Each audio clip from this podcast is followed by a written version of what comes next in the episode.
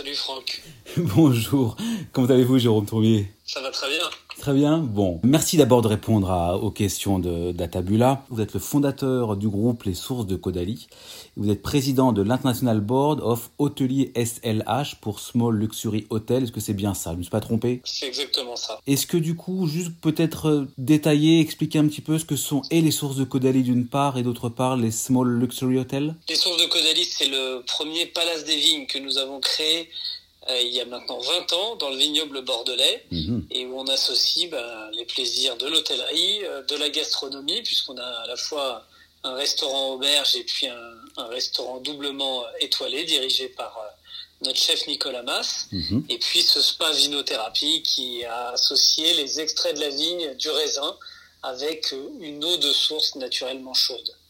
Et ce concept est voué à se décliner dans les différents vignobles de France et du monde. Et la prochaine étape pour nous, ce sera de lancer euh, les sources de Cheverny euh, dans le vignoble du Val-de-Loire. Absolument. On en avait parlé à l'époque sur, sur Atabula. Et concernant Small Luxury Hotel, du coup, donc c'est une chaîne euh, d'hôtels, c'est bien ça? Small Luxury Hotels of the World, c'est une chaîne volontaire qui regroupe 540 hôtels dans 90 pays.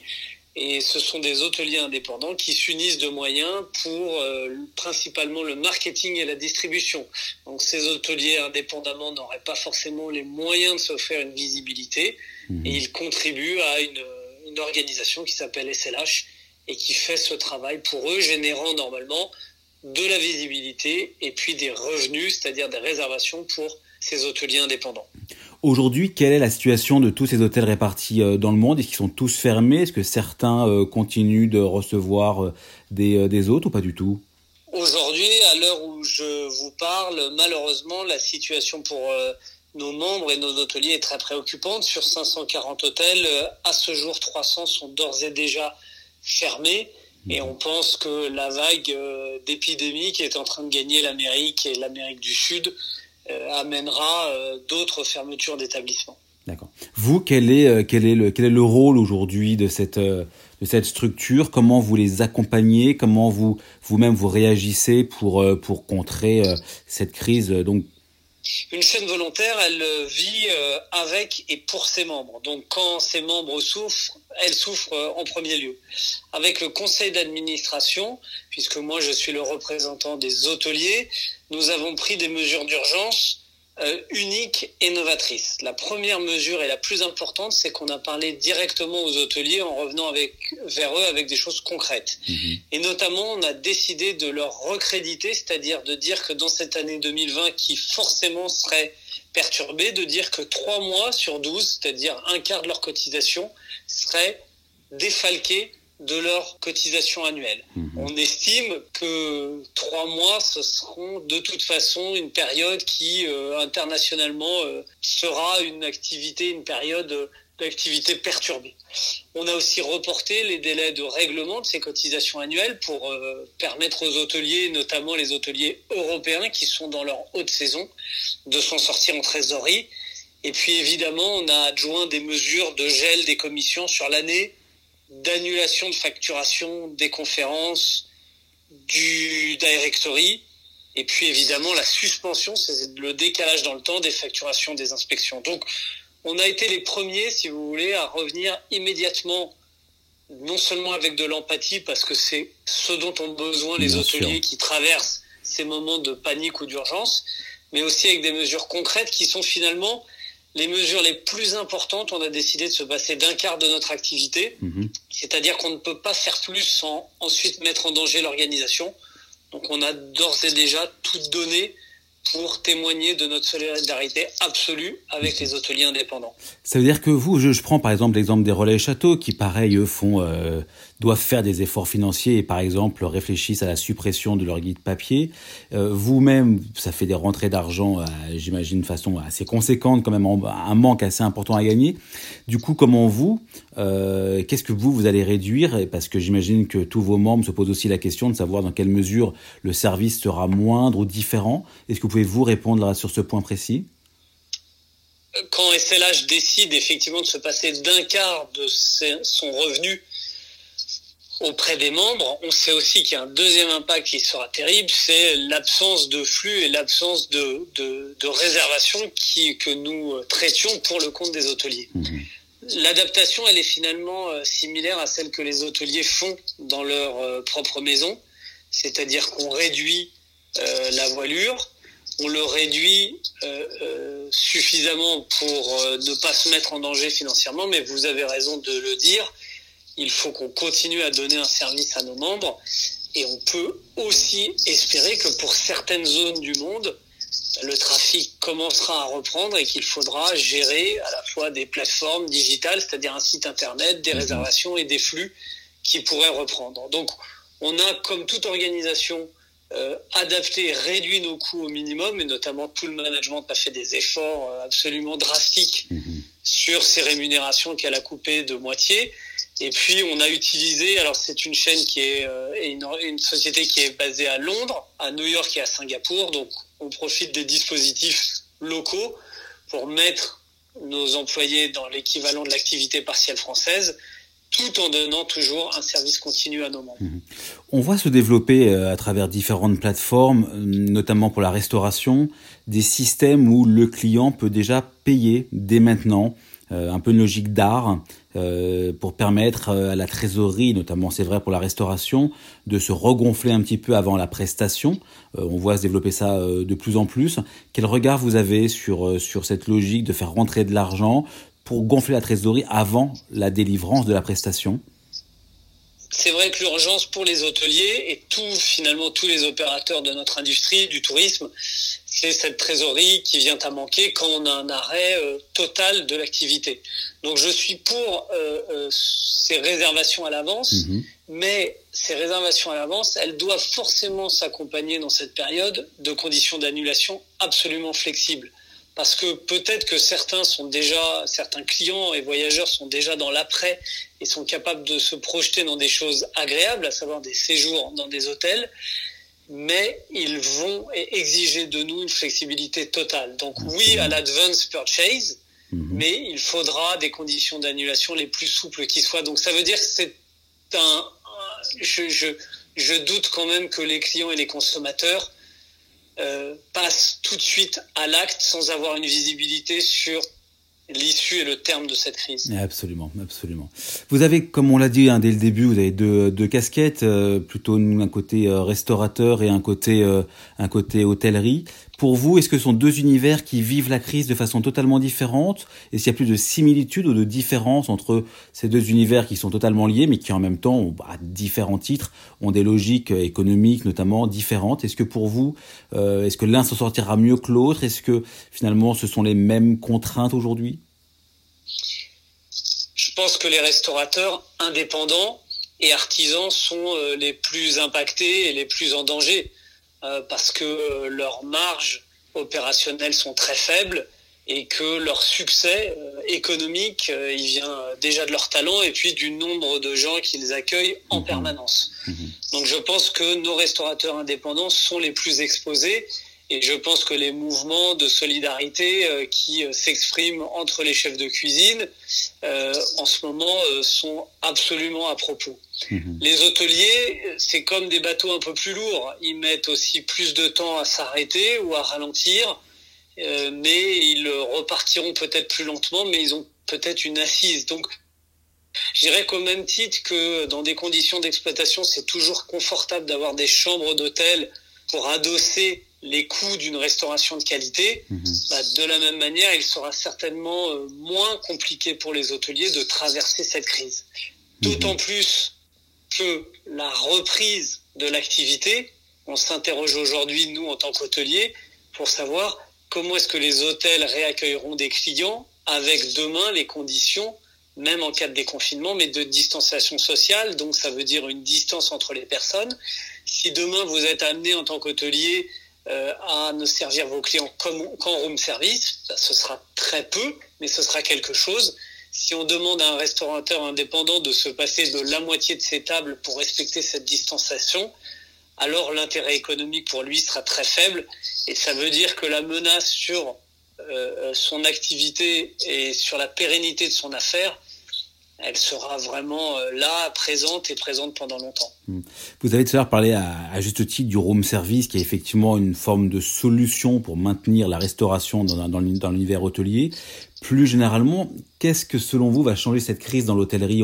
Dans la restauration, on voit déjà des pistes se, se, dessiner, plus de, de, à domicile, donc plus de delivery, avec des d'autres formules qui sont en train d'être réfléchies par quelques, quelques chefs et quelques restaurateurs.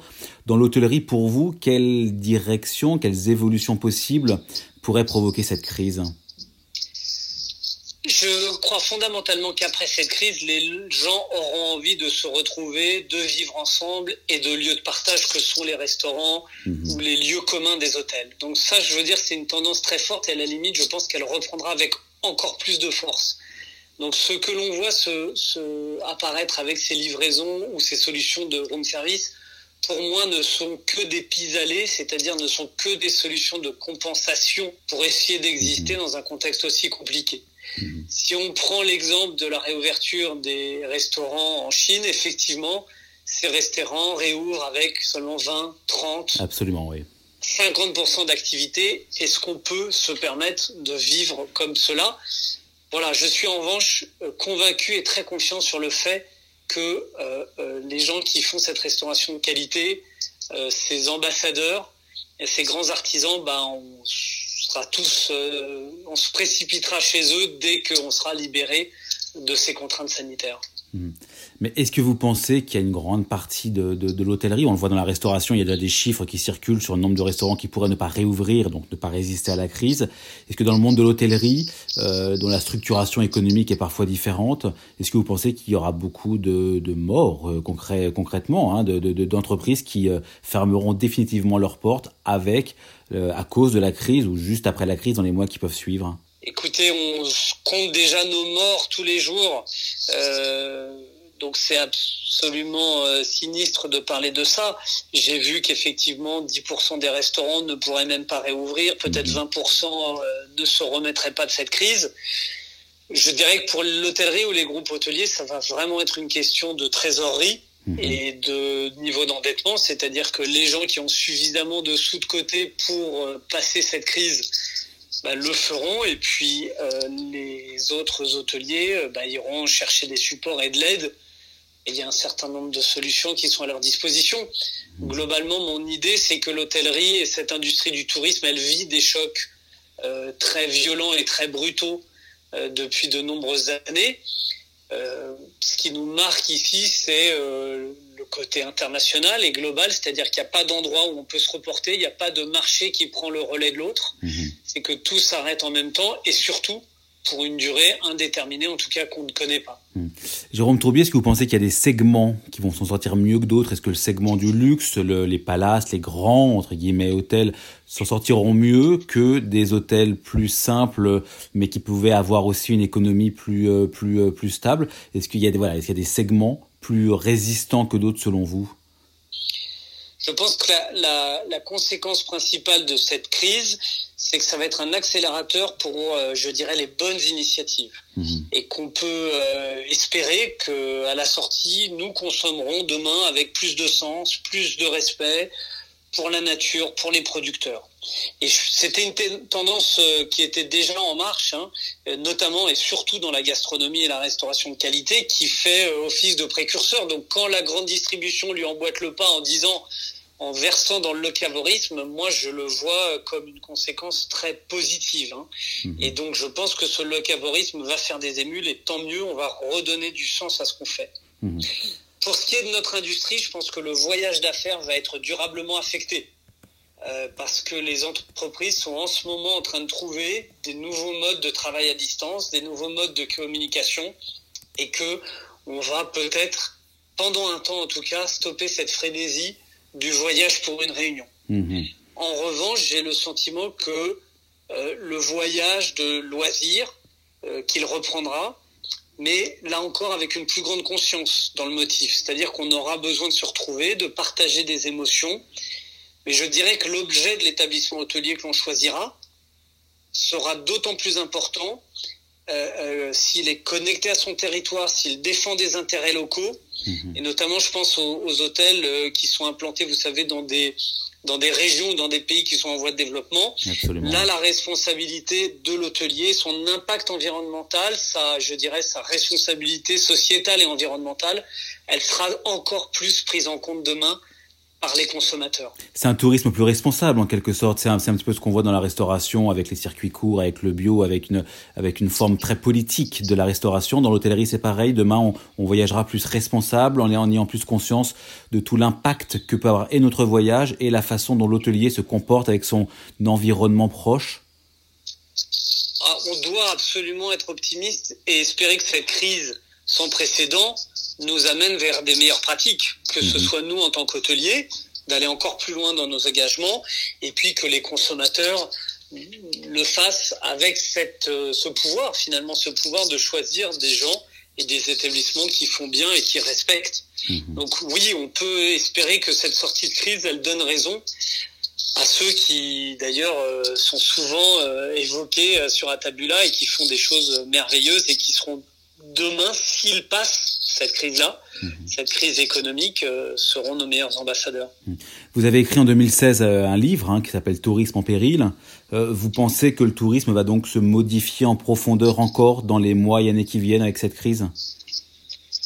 On vient de voir à travers cette crise le très mauvais côté de la globalisation, c'est-à-dire qu'effectivement une pratique douteuse ou en tout cas la naissance d'un virus en Chine paralyse toute l'Europe et tout le continent américain. Mhm. Donc je pense que cette frénésie, euh, elle n'est pas tenable. Donc ce que moi j'ai toujours appelé de mes voeux, c'est de ne pas œuvrer, de ne pas opter pour le tourisme de masse. Et en tout cas, ce que je souhaitais pour la France, c'était que notre pays ait une stratégie euh, touristique, euh, qu'elle réfléchisse comme une industrie de pointe et qu'on ait ensemble une stratégie pour dire qu'on accueille des clients et on ait un tourisme créateur de valeur, c'est-à-dire haut de gamme. Et quand je dis haut de gamme, je ne veux pas dire forcément uniquement des produits de luxe ostentatoire, mais que tout ce que l'on propose sur notre territoire soit des choses bien senties et qui soient plutôt sur la création de valeur, comme je le dis, que sur le volume. Mhm. Je pense qu'effectivement, on va avoir un gros frein au tourisme de masse et on ne reprendra pas, au moins pendant plusieurs années, euh, cette logique de volume. Mhm. Ce qui est finalement quelque part, sans être cynique, mais ce qui est finalement aussi un peu une bonne nouvelle, finalement aussi pour le pour euh, d'un point de vue écologique, d'un point de vue écologie de la, bah, de la terre et l'écologie tout simplement. Hein. Est-ce que c'est pas non plus une bonne chose que de voir un tourisme de masse diminuer ou se faire autrement avec des valeurs un petit peu plus euh, respectueuses de la terre? On voit effectivement euh, qu'il y a beaucoup d'endroits, la nature a l'air de reprendre ses droits. Absolument, ouais. Donc finalement, on prend un avertissement planétaire pour nous dire stop. Après, je suis pas du tout, je crois que le voyage nourrit euh, le fait de pouvoir traverser la planète, changer de continent, aller à la rencontre de l'autre, c'est absolument pas quelque chose auquel j'ai envie de renoncer. Je pense juste qu'on va devoir faire preuve d'un peu plus de raison dans ces démarches-là et que cette crise est un rappel à l'ordre euh, très fort. Voilà, donc euh, je l'appelle de mes voeux en tout cas, qu'on puisse faire les choses avec un peu plus de sens. Bon, eh ben écoutez, espérons-le. Jérôme Tourbier, merci beaucoup d'avoir répondu à, mes questions pour Atabula et espérons que tout puisse réouvrir rapidement et qu'on puisse reprofiter de, des belles adresses, euh, les vôtres et autres. Si je, peux, si je peux ajouter quand même aussi Bien sûr. Euh, trois points d'espoir. Bien sûr. Quand on voit les initiatives de solidarité, notamment portées par les restaurateurs qui vont servir des repas, livrer des repas à nos personnels soignants, c'est quand même absolument exemplaire et c'est encore une fois notre profession, cette profession qui le montre. Mhm. Donc euh, il y a les blouses blanches et les blouses blanches, c'est absolument magnifique. On peut avoir un espoir, un peu de doute aussi en se disant que les solidarités médicales entre nations et entre continents vont fonctionner sans faux semblant. Et puis le troisième espoir, c'est de dire que euh, moi j'ai des jeunes enfants qui vivent euh, cette crise finalement à leur place avec leur âge ils sont déjà beaucoup plus conscientisés que nous à leur âge, à l'époque, et que donc ils nous construiront quand même un monde meilleur. Écoutez, croisons les doigts en tout cas. Merci. Merci beaucoup Jérôme Tourbier, je vous dis à très bientôt. À bientôt. Au revoir.